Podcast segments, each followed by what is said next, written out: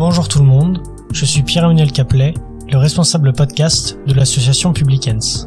Aujourd'hui, je vous retrouve pour un quatrième épisode de notre série sur les institutions publiques. En compagnie de Guillaume Lagasse, que je n'ai plus besoin de présenter, j'interroge Romain Boffret et Vincent Dodry. Tous deux travaillent à la Cour des comptes et sont passés par une ENS et par l'ENA, aujourd'hui INSP. Comme d'habitude, nous abordons leur parcours et leur institution. Bonne écoute. Bonjour tout le monde, c'est Pierre-Emmanuel et je suis accompagné de Guillaume Lagasse. Bonjour Guillaume. Bonjour à tous. Aujourd'hui, nous allons discuter avec Romain Beaufray et Vincent Dodry. Tous deux travaillent à la Cour des comptes. Nous parlerons de leur parcours et précisément de l'institution dans laquelle ils évoluent, à savoir le mode de recrutement et euh, de son rôle dans le fonctionnement de l'État. Mais tout d'abord, intéressons-nous au parcours de Romain, puis au parcours de Vincent. Bonjour Romain. Donc je souhaiterais que l'on commence par la présentation de ton parcours. Romain, tu as fait une prépa AL. Pourquoi ce choix? Euh, Bonjour, merci tout d'abord de nous avoir invités euh, sur Publicans. Alors j'ai fait une prépa euh, AL littéraire, donc c'est vrai que le choix est, un peu euh, particulier parce qu'il y a moins de littéraires euh, après dans les, qui passent les concours de la fonction publique. Mais j'ai fait un parcours AL. J'ai beaucoup hésité avec la BL, mais principalement parce que j'étais très intéressée par les questions historiques et de philosophie. Donc voilà, c'était vraiment une volonté de se centrer sur ces deux disciplines-là. D'accord, très bien. Je me permets donc d'intervenir pour faire un petit point information. Donc afin d'intégrer euh, une ENS, on fait généralement une prépa littéraire ou sciences sociales, on va dire AL ou BL, euh, une prépa des deux, comme nous avons fait avec Pierre-Emmanuel, c'est-à-dire euh, une prépa axée sur l'économie, ou une prépa ECE, ECS, aujourd'hui fusionnée dans ce qu'on appelle la prépa économique et commerciale générale, aussi appelée ECG. donc maintenant, Romain, on va revenir à ton parcours. tu décides ensuite de faire notamment un master à HEC, à ce moment-là, est-ce que tu avais déjà une idée précise de ce que tu voulais faire? Et est-ce que tu voulais, par exemple, déjà préparer l'ENA ou euh, tu souhaitais plutôt euh, te diriger vers un premier poste dans le privé? Euh, oui, alors donc après la, donc j'ai fait trois années hein, de, classe préparatoire littéraire à elle. quand j'ai passé les concours, j'ai passé le concours de l'ENS de Lyon et également le concours d'HEC. Euh, comme j'ai eu les deux, euh, ils m'ont permis de, de faire un, un, double cursus euh, aménagé. Et, je, je n'ai pas refusé cette opportunité, notamment parce que je me posais un peu des questions sur ce que je voulais faire, même si quand même quand j'ai intégré l'ENS, j'avais une idée assez claire de je voulais être enseignant-chercheur. Donc voilà, je voulais vraiment me spécialiser dans le domaine euh, dans ma discipline, qui était l'histoire euh, à l'époque. Euh, et je dois reconnaître qu'en réalité, c'est au fil des années que j'ai un peu approfondi mon projet professionnel, comme quoi il faut pas se, se, stresser outre mesure parce qu'on peut changer d'avis, on peut et on peut changer de braquet aussi. Et donc le master HEC est venu un peu était bienvenu puisque ça m'a permis d'élargir un peu le, champ des disciplines, de réfléchir et de voir autre chose. Euh, donc j'ai fait des stages aussi dans le privé pour comprendre euh, les fonctionnements d'une entreprise privée, pour voir euh, ce qui pouvait m'intéresser dans ce dans cette voie-là. En réalité, dans, dans l'année de césure que j'ai prise, j'ai fait un stage dans le public et un stage dans le privé. J'ai fait un stage à la direction générale du Trésor et un stage dans un cabinet de conseil. Euh, voilà, et ça m'a beaucoup aidé parce que ça m'a orienté plutôt vers les concours de la fonction publique. J'ai adoré euh, mon stage au, Trésor et ça m'a vraiment convaincu que je voulais faire ça. J'avais un peu l'idée euh, de passer l'ENA en fond, de, en musique de fond, mais c'est vraiment, je pense, une expérience qui en fait qui vous permet de vous projeter et de voir si ça vous intéresse ou pas. Voilà. Très bien. Donc ensuite, on a vu que tu as été stagiaire ENA chez Safran notamment. Et euh, donc euh, on s'interrogeait beaucoup sur les différents stages euh, possibles lorsque l'on est né, lorsque l'on est énarque, comment ça se passe, comment est-ce que on y est affecté et combien est-ce que on peut en faire. Alors, donc les stages ENA sont des stages très particuliers parce qu'ils sont, ils nous donnent accès à des responsabilités qu'on n'aurait pas dans des stages classiques, les stages qu'on a pu faire avant. donc normalement, il y a trois stages à l'ENA qui sont très importants et qui constituent globalement la majeure partie de votre scolarité, en tout cas une année sur deux euh, à minima.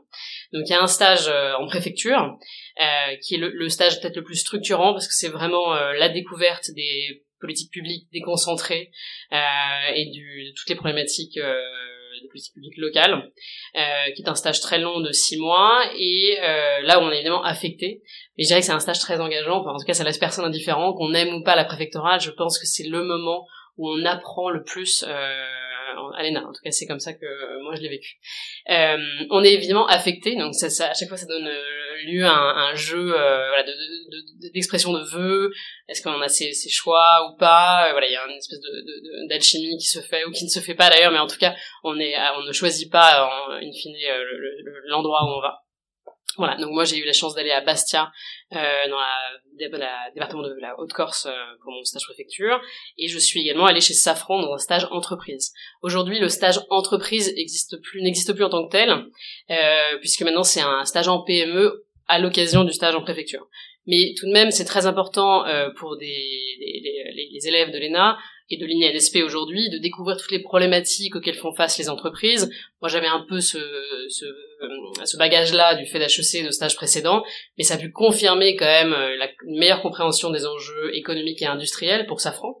Euh, j'ai eu la chance notamment d'être affectée à la direction des ressources humaines auprès du directeur des ressources humaines, et ça, ça m'a permis de voir plein de choses. Euh, C'était très intéressant. Euh, on a également vu que tu étais chargé de travaux dirigés, TD. donc non, comment enfin, on se demandait dans ce cadre combien de temps cela prend euh, à côté euh, notamment de tes missions à la Cour des comptes et dans quelle mesure c'était possible d'exercer euh, une telle une telle fonction? Alors j'enseigne les finances publiques alors avec Vincent qui pourrait vous en parler également donc on est un binôme euh, aussi sur sur, sur l'enseignement. Euh, alors c'est un, TD sur les finances publiques. Donc globalement, en étant à la Cour des comptes, on a quand même un très bon positionnement, euh, une spécialisation, un peu une coloration, si vous voulez, sur les finances publiques. Donc pour moi, j'avais très à cœur euh, de, de, la partager, de transmettre un peu, euh, voilà, en, en, classe préparatoire, à la fois des éléments de méthode sur le concours, mais aussi des éléments de fond euh, qui me passionnent sur les enjeux de finances publiques, de fiscalité etc. Euh, alors, quel, quel, euh, combien de temps ça me prend? Ça me prend trop de temps, évidemment. Ça, euh, mais peut-être que je, je, fais mal les choses. Et en tout cas, euh, c'est très complémentaire de, de, de, ce que je peux faire à la Cour des comptes. Euh, ça me permet quand même de capitaliser sur tout ce que j'apprends ici en matière de finances publiques, et ça me rend très heureuse, euh, objectivement, de, en tout cas, j'espère de transmettre. Le, le, mot est peut-être un peu exagéré. J'espère que les élèves en diraient autant, mais globalement, c'est complémentaire et, ça enrichit énormément mon, ma vie professionnelle merci beaucoup pour euh, ces réponses. Je laisse maintenant la parole à Pierre-Emmanuel, qui va avoir le plaisir d'interroger Vincent. Bonjour Vincent. Bonjour. Alors n'hésite pas à me corriger si je me trompe. Tu as intégré l'ENS Ulm par la voie BL. Tu passes avec succès à l'agrégation d'histoire et tu rejoins le master Affaires publiques de Sciences Po Paris. Tu enseignes ensuite pendant deux ans, puis tu parviens à obtenir le concours de secrétaire des affaires étrangères, cadre d'Orient, et de l'ENA. Alors j'ai plusieurs questions liées euh, à ton parcours. Tout d'abord, tu as été professeur agrégé. Est-ce que être professeur euh, était ton objectif de long terme ou était-ce plutôt un temps nécessaire pour préparer les concours de l'autre fonction publique?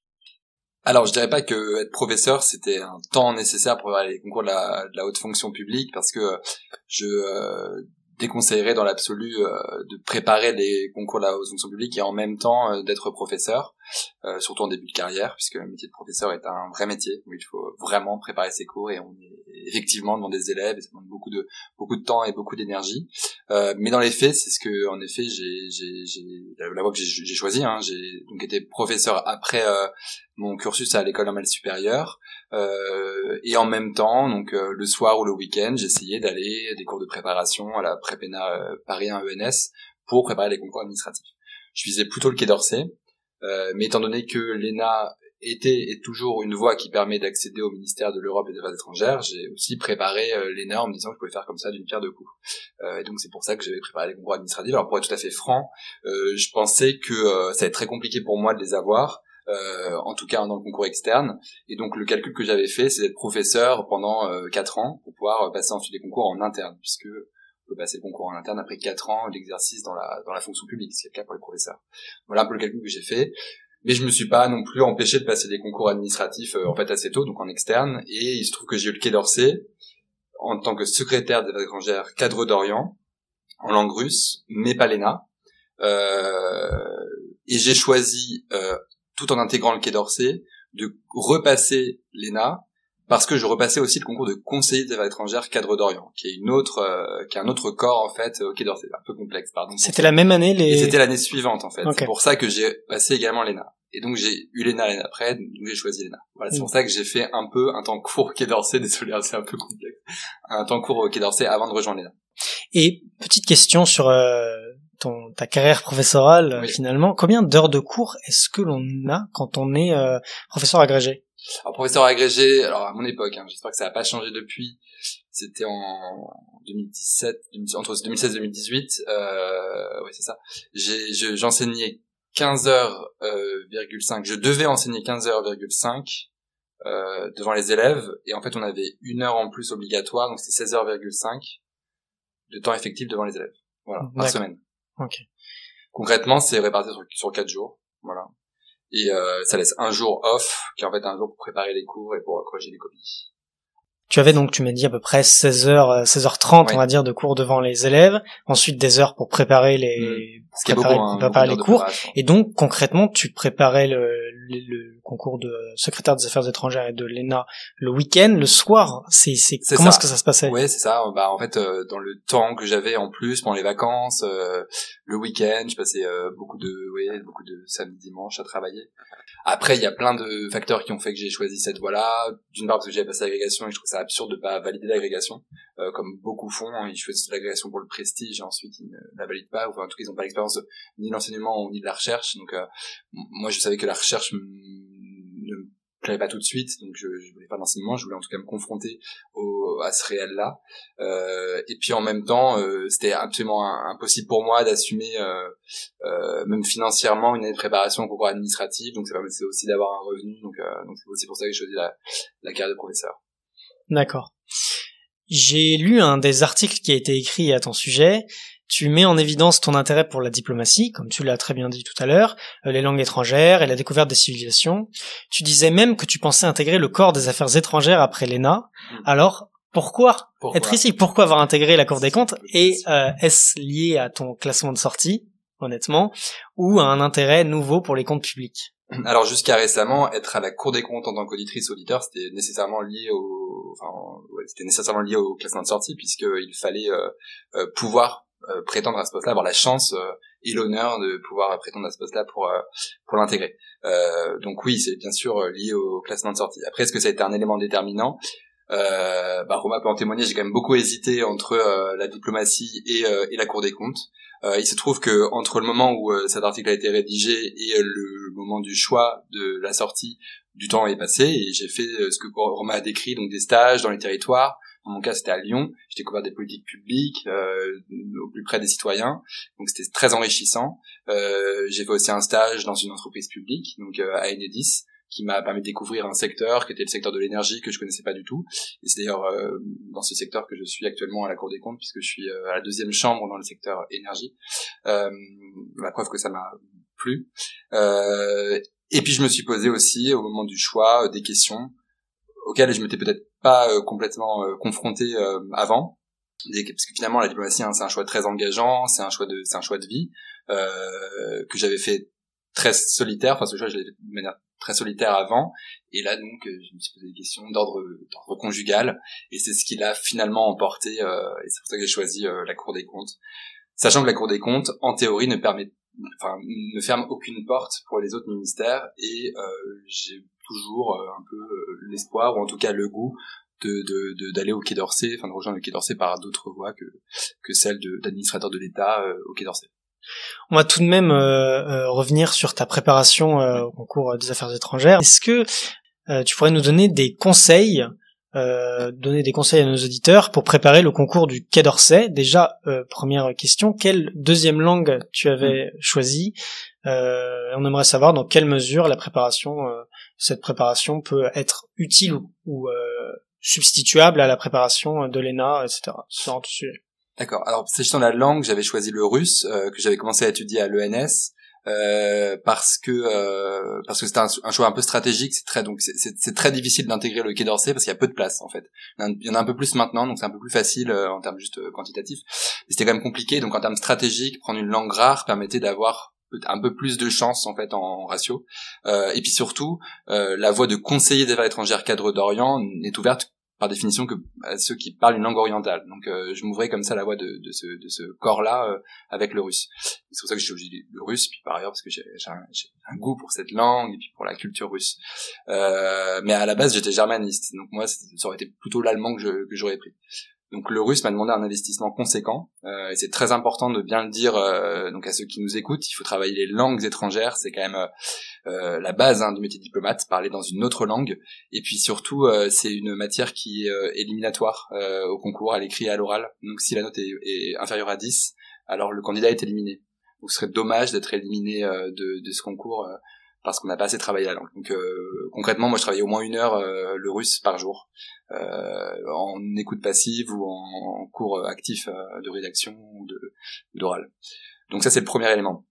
Ensuite, je dirais que pour travailler le Quai d'Orsay, pour préparer le concours, faut avoir un goût hein, pour la matière internationale, c'est-à-dire se tenir bien sûr au courant de l'actualité, lire le, les, les, journaux sur ces aspects-là, mais il faut aussi avoir un goût pour des enjeux qui sont qui sont transverses un goût pour les grandes questions économiques, pour les grands enjeux euh, environnementaux par exemple, pour les grands euh, les grandes questions militaires. Enfin voilà, faut s'intéresser à toutes ces choses-là euh, et donc faut un peu piocher dans énormément de manuels, dans énormément d'articles et donc c'est ce travail-là aussi qu'il faut faire. Il y a plein de revues en ligne qui sont qui sont accessibles, de très bonnes revues faites par des normaliens aussi et donc il faut piocher là-dedans et avoir cette acculturation-là. Puis bien sûr suivre les cours de la préparation, on a des cours de questions internationales qui préparent normalement à l'oral de, de du, concours. C'est ce que j'enseigne d'ailleurs en prépéna en plus des finances publiques, j'enseigne les questions internationales. Euh, donc il faut bien sûr suivre ces cours et ça permet de préparer à la fois les écrits et les oraux du Quai d'Orsay. Merci pour, euh, pour ces conseils. On va maintenant passer à des questions plus générales, c'est-à-dire sur les modes de recrutement de la Cour des comptes et euh, son rôle dans l'action publique. Alors tout d'abord, comment intégrer euh, la Cour des comptes? Nous avons vu par exemple que l'inspection générale des finances ouvrait ses portes à des personnes non énarques, si je puis dire, via la procédure IFA. Est-ce que cette institution ouvre également ses portes à des profils qui n'ont pas réussi le concours de l'ENA? Alors, euh, donc juste pour recontextualiser, euh, nous on est issus de la filière ENA qui maintenant est l'INSP. Euh, aujourd'hui, ce n'est plus, on a un peu fermé la porte derrière nous sans le vouloir, hein, mais euh, aujourd'hui, ce n'est plus possible de rentrer directement à la Cour des comptes. Euh, pas plus d'ailleurs qu'au Conseil d'État ou à l'Inspection des Finances, après euh, sa scolarité à l'INSP ou à l'ENA. Du coup, la nouvelle procédure pour devenir auditeur à la Cour des comptes, c'est de venir après, deux, années de, service effectif dans la fonction publique, euh, que ça soit si vous êtes issu de l'INSP ou d'un autre concours de la fonction publique. Ça peut être par exemple l'INET, ça peut également être euh, voilà, des directeurs d'hôpitaux, etc. Donc c'est assez large, ça permet de diversifier le recrutement euh, et d'élargir les, viviers euh, de, recrutement euh, potentiel pour les auditeurs. Donc oui, effectivement, il y a un mouvement d'ouverture qui est très lié à la réforme de la haute fonction publique et qui permet de rejoindre la Cour des comptes. Par ailleurs, de manière traditionnelle, la Cour des comptes en fait a plusieurs voies de recrutement, puisqu'en fait a on a une maison quand même avec les chambres régionales de, de 1700 personnes, on, est, euh, on a une production annuelle qui est très importante. Donc en fait, on est quand même une, maison de taille moyenne euh, si on devait comparer avec euh, des tailles d'entreprise. Mais euh, le recrutement auditeur ne suffit pas. Il y a aussi un recrutement de ce qu'on appelle des rapporteurs, qui sont en fait des, des détachés de, de tous les concours de la fonction publique. On va maintenant traiter les contrôles des, établissements. On aimerait savoir comment ce genre de contrôle se passe précisément. Et pour répondre, vous pouvez bien entendu prendre un exemple concret si cela facilite euh, euh, vos explications. Alors, contrôle d'un établissement, c'est-à-dire que en fait, euh, ça c'est le contrôle traditionnel de la Cour des comptes, le contrôle, ce qu'on appelle le contrôle des comptes et de la gestion, donc contrôler une entité publique euh, ou affiliée. Hein. Par exemple, les entreprises publiques sont contrôlées par la Cour des comptes à partir du moment où l'État est au capital de manière supérieure à 50%. Euh, donc comment se passe un contrôle? C'est assez cadré par le, la loi, par le code des juridictions financières, euh, avec d'abord, euh, une fois que la Cour, bien sûr, a décidé de porter à sa programmation le contrôle, puisque la Cour est indépendante, donc elle a ce choix aussi de sa programmation. Une fois qu'elle a fait ce choix-là, euh, le contrôle est notifié. C'est-à-dire qu'il qu'il s'ouvre, qu'il commence. Euh, il y a des entretiens de début de contrôle et commence alors la, la, la phase d'instruction. Euh, les rapporteurs à la Cour des comptes euh, contrôlent euh, sur place et sur pièce. C'est-à-dire qu'ils se rendent dans l'entité contrôlée, dans l'établissement, ou alors, euh, et, puis, et puis de manière complémentaire, pardon, ils font appel à des données, à des documents qu'ils exploitent. C'est sur cette base-là qu'ils font euh, des observations préliminaires, qui sont ensuite, qui passent ensuite le filtre de la collégialité, c'est-à-dire que c'est débattu en chambre, puis ça passe devant l'administration qui a un droit de réponse par rapport à ces observations provisoires, euh, ce qu'on appelle le contradictoire, c'est un autre filtre qualité hein, un peu hein, du, rapport, ça devient à la fin, à l'issue d'un autre délibéré en chambre, les observations définitives. Donc il y a plein de phases comme ça qui sont très très cadrées, très rythmées, et ça fait la vie d'un contrôle jusqu'à la publication in fine. Donc ça s'étale sur plusieurs mois hein, concrètement, ce contrôle des comptes et de la gestion. Alors, il faut dire aussi que la Cour des comptes a d'autres missions que simplement le contrôle des comptes et de la gestion. Et d'ailleurs, le contrôle des comptes et de la gestion n'est qu'une forme de contrôle parce qu'on contrôle d'autres choses. Euh, on, contrôle des, des, activités ponctuelles, on peut faire des audits flash, on fait aussi de plus en plus d'évaluation de politique publique. Donc c'est une mission beaucoup plus large qui demande beaucoup plus de temps, qui fait appel à beaucoup plus d'expertise, qui fait appel aussi avec des parties prenantes. Voilà, donc c'est beaucoup plus large. Peut-être que Romain reviendra. Euh, alors, ce qui est riche euh, dans le contrôle des comptes et de la gestion, c'est qu'on voit tout. Ça, c'est sûr que c'est un atout formidable. Et euh, objectivement, on met vraiment les mains dans le cambouis pour comprendre comment une, une, une, entité fonctionne, quelles sont ses ambitions stratégiques, et en termes de, politique publique, parce que globalement, notre mission, in fine, c'est d'informer les citoyens et de rendre compte de l'utilisation des deniers publics, euh, de montrer euh, quels sont les objectifs poursuivis par l'entité ou par la politique publique, euh, et si ces objectifs sont atteints, et à quel coût. Voilà, c'est ça globalement les, les, grosses questions méthodologiques qu'on se pose, qui sont assez euh, structurantes euh, dans tous nos contrôles. Après, comme le disait Vincent, euh, l'évaluation des politiques publiques monte en puissance. Qu'est-ce que c'est et comment différencier l'évaluation du contrôle? Euh, c'est pas toujours si clair, mais en réalité, l'évaluation euh, inclut une dimension d'analyse quantitative assez novatrice, puisque l'idée c'est d'aller vraiment chercher à créer du contenu en termes d'analyse de, de, de, données, en fait, de traiter des grosses masses de données, de mettre en relation des, des données pour, euh, pour en tirer euh, des conclusions sur la qualité et l'efficience, donc euh, le coût hein, des politiques publiques. Et ça, ça monte vraiment en puissance. Donc l'idée, c'est vraiment aussi dans les missions traditionnelles de la Cour, c'est d'informer le citoyen euh, d'éclairer la décision publique dans une logique d'amélioration continue et donc euh, d'alimenter le débat public. Donc l'idée, euh, peut-être qu'on j'anticipe peut-être sur une autre question, mais mais l'objectif c'est vraiment là depuis le 1er janvier 2024 2023 pardon la Cour publie l'intégralité de ses rapports et c'est vraiment ça qui fait la, la force de notre travail c'est l'impact médiatique et la transparence que, que cela induit. Et euh, pour finir, l'une des critiques que l'on entend euh, souvent euh, est que certains rapports de la Cour des comptes, pourtant très documentés, ne sont jamais suivis d'effet. Est-ce que, à votre échelle, vous avez ce sentiment? Et dans quelle mesure êtes-vous à même d'influencer, par exemple, les décisions politiques prises? Alors je dirais qu'on n'a pas cette impression, on a vraiment l'impression, la Cour des comptes, d'être très utile, et c'est ce qui est euh, le plus gratifiant finalement, ce qui donne beaucoup de sens à, notre métier, et c'est très heureux. Euh, tout d'abord, on peut constater l'amélioration continue euh, et le suivi de nos recommandations, parce qu'on revient parfois sur des politiques publiques ou dans des organismes, il y a une dimension cyclique du contrôle. Ensuite, on organise de manière formelle et, et transparente le suivi des recommandations, donc je peux vous donner les chiffres, globalement on est à 75% de recommandations suivies ou partiellement suivies, c'est-à-dire en cours euh, de, euh, de, suivi, on va dire, de mise en œuvre. donc ça, évidemment, c'est très gratifiant et on sent bien euh, que, un, les administrations attendent euh, nos contrôles, ils sont très contents en fait d'avoir un éclairage extérieur, un, une audit externe, un audit externe pardon, mais aussi les, les citoyens attendent. Même si euh, nos recommandations n'étaient jamais suivies des faits, le seul fait de publier nos rapports et d'informer les citoyens a un impact majeur. Et d'ailleurs, on peut le voir euh, dans les, médias. Objectivement, euh, si on regarde les, les, retombées médiatiques de nos rapports, elles sont permanentes.